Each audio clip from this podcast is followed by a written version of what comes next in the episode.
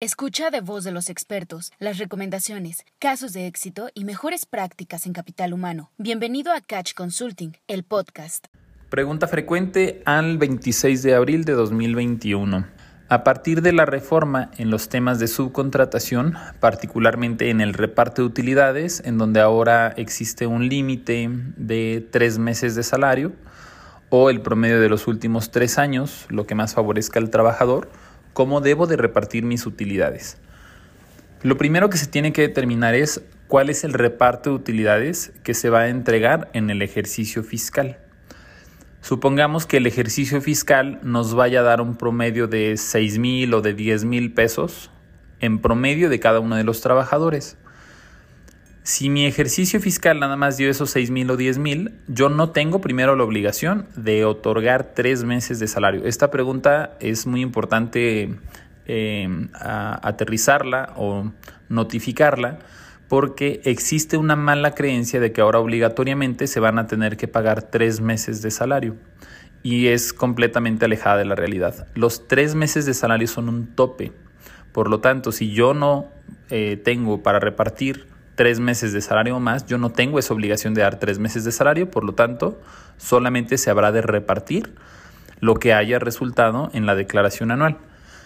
Para quien aplique este tope de los tres meses de salario, solamente aplica para aquellas empresas en donde tengan un reparto de utilidades muy alto para sus trabajadores. Por ejemplo, supongamos que yo soy una empresa que va a dar 45 mil o 50 mil pesos de utilidades en promedio por trabajador, pero ellos tienen un salario mensual de 10 mil pesos al mes. Mi salario mensual por tres meses son 30 mil pesos. Si yo los comparo contra los 45 mil que me dio mi plan de reparto de utilidades, pues resulta ser que los tres meses son menores. Por lo tanto, ahí es donde aplica este tope, tres meses.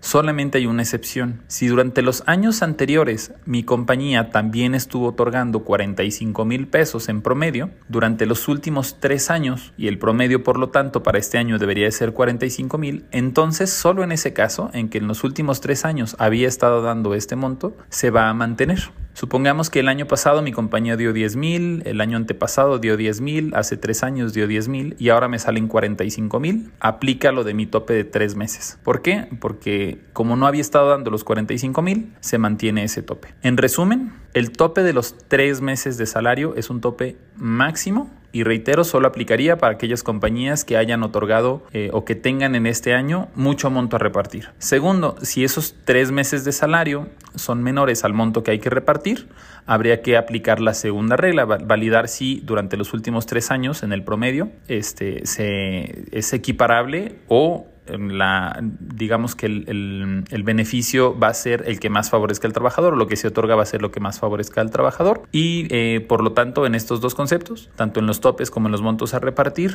sería la manera en cómo se otorgaría el reparto de utilidades a partir de este año 2021.